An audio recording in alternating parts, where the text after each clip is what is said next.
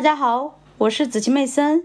今天我将继续为大家阅读《投资者的未来》第十章：鼓励再投资、熊市保护伞和收益加速器。第十二小节：其他积累现金的投资。熊市保护伞和收益加速器不仅适用于高股利的股票，也适用于那些向投资者提供大量现金回报的投资。其余的一些投资。比如不动产投资信托或高收益债券等，也具有这个效应。不动产投资信托公司是从不动产所有者那里获得利润的公司。不动产投资信托公司具有特殊的税收特征。如果他们以股利的形式向股东支付百分之九十以上的利润，那么这样的信托是免除公司所得税的。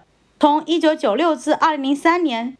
不动产投资信托公司的平均股利收益率为百分之六点六，是相同时期内标准普尔五百指数收益率的四倍多。垃圾债券是由信用度低于投资级别的公司发行的债券，这些债券一般具有比投资级别公司债券和大多数政府债券高的利率。来自不动产投资信托公司的股利再投资，以及来自垃圾债券的利息支付再投资，同样使那些资产成为熊市保护伞和收益加速器。在每个衰退期，公司违约的风险增大时，垃圾债券的价格随之下降。然而，那些把利息收入用于再投资的投资者将购买更多的债券。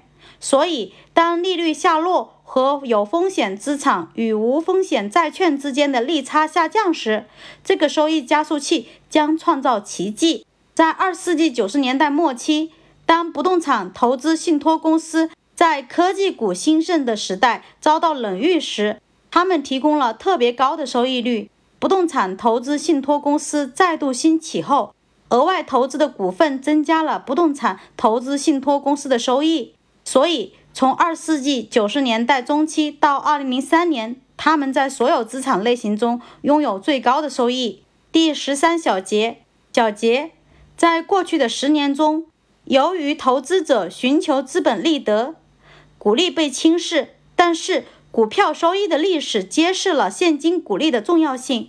股利不仅仅在熊市中保护投资者，而且当市场重新复苏时，它极大地提高了收益率。事实上，所有业绩好的股票都发放股利，而且绝大多数的股利收益率在平均收益率之上。许多股票的收益，比如烟草生产商，已经从现金股利中收益颇多。尽管诉讼的风险已经降低了这些股票的价格，股利再投资也帮助了能源部门。下一章将考察股利和利润的来源，并且讨论怎样去度量它们。